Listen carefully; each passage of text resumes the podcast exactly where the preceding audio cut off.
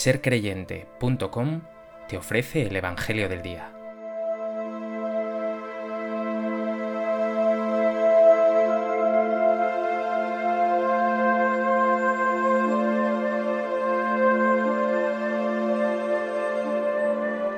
Del Evangelio de Mateo. En aquel tiempo llegó Jesús a la otra orilla, a la región de los Gadarenos. Desde los sepulcros, dos endemoniados salieron a su encuentro eran tan furiosos que nadie se atrevía a transitar por aquel camino. Y le dijeron a gritos, ¿Qué tenemos que ver nosotros contigo, Hijo de Dios? ¿Has venido aquí a atormentarnos antes de tiempo? A cierta distancia, una gran piara de cerdos estaba paciendo. Los demonios le rogaron, Si nos echas, mándanos a la piara. Jesús les dijo, Id.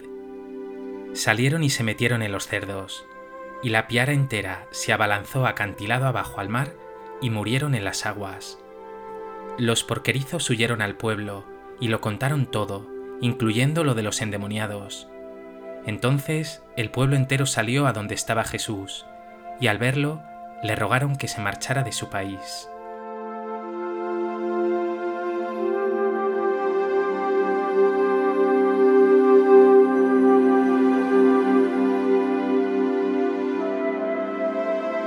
Si anteriormente veíamos a Jesús imponerse con su poder a la tormenta y el viento impetuoso, en el Evangelio de hoy lo vemos salir victorioso ante dos endemoniados en la región de los Gadarenos.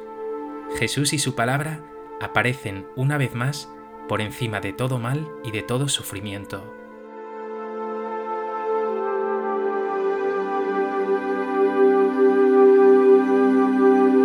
A propósito de este texto del Evangelio de Mateo, me gustaría compartir contigo tres reflexiones. En primer lugar, me gustaría que te fijaras en el poder de Jesús, al que no se le resiste ninguna clase de mal ni de enfermedad.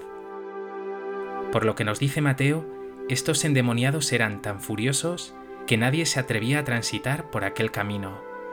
La situación nos la pinta dramática, casi imposible, incluso detestable. Pero Jesús no rechaza ni tiene miedo ni siquiera ante las fuerzas más oscuras ni los sufrimientos más profundos. Su amor y su compasión, su misión de liberación y de salvación tienen todo el poder. Y hasta los mismos demonios se rinden ante esa luz, ante ese amor y esa misericordia, y exclaman, ¿qué tenemos que ver nosotros contigo, Hijo de Dios? Efectivamente, Dios y su Hijo encarnado nada tienen que ver con el mal, la oscuridad, la perdición, la enfermedad o la tiniebla.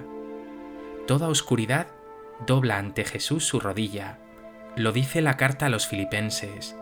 Al nombre de Jesús, toda rodilla se doble, en el cielo, en la tierra, en el abismo.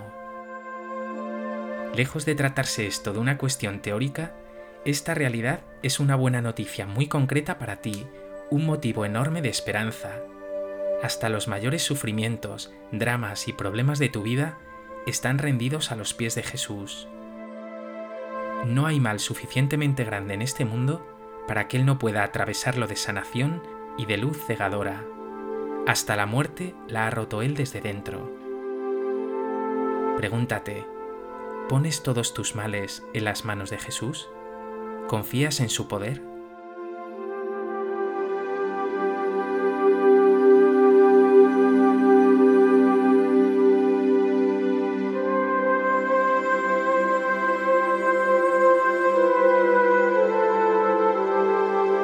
En segundo lugar, llama mucho la atención esto que dice el Evangelio de hoy. A cierta distancia, una gran piara de cerdos estaba paciendo. Los demonios le rogaron, Si nos echas, mándanos a la piara. Jesús les dijo, Id. Salieron y se metieron en los cerdos. Para los judíos, el cerdo era el animal impuro por antonomasia, lo más despreciable que podía imaginarse. Es decir, el mal, la oscuridad, tiene que ver con la inmundicia, con lo impuro, con aquello que tiene que causar repugnancia. Y algo más, continúa el texto diciendo, y la piara entera se abalanzó acantilado abajo al mar y murieron en las aguas. El Evangelio nos está diciendo, el mal nunca triunfa, se destruye a sí mismo, El mal no tiene futuro, no puede prosperar.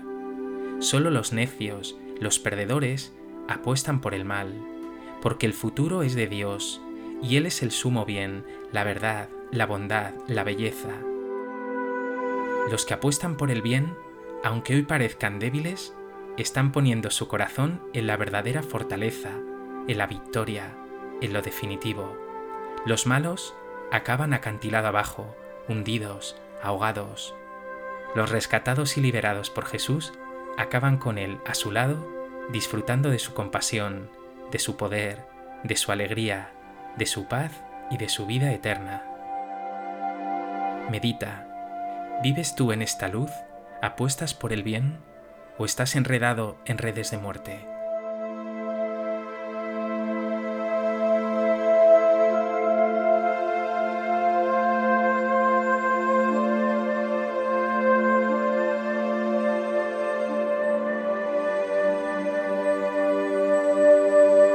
En tercer lugar, llama aún más la atención lo que nos dice a continuación el evangelista.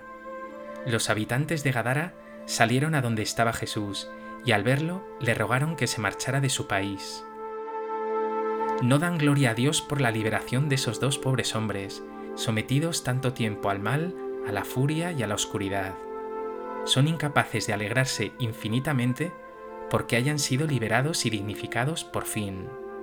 Al contrario, le ruegan que se marche de su país. Resulta casi cómico. Solo son capaces de ver la pérdida de los cerdos, que por otro lado eran animales impuros. O simplemente una persona como Jesús les resultaba demasiado incómoda o problemática. A veces a nosotros nos pasa algo semejante. El Jesús de verdad, lleno de misericordia y de compasión, puede a veces resultarnos problemático tenemos dificultad para admirarnos y maravillarnos por su acogida incondicional a los marginados, a los últimos de nuestra sociedad, y nos fijamos en detalles secundarios, juzgamos y rechazamos. Pregúntate, ¿te alegras tú de las cosas buenas que Dios regala a otros? ¿O te fijas y juzgas detalles accesorios que te impiden dar gloria a Dios?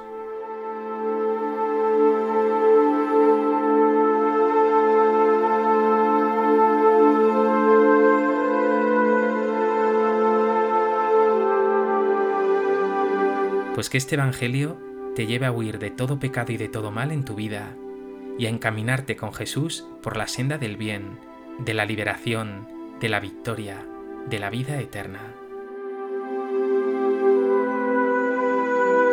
Señor Jesús, yo también estoy a veces atravesado de egoísmos, de pasotismo, de oscuridad, de falta de compromiso. Hoy te pido que me liberes. Sé que tu poder es infinito Contágiame tu poder para sanar, tu misericordia y tu amor.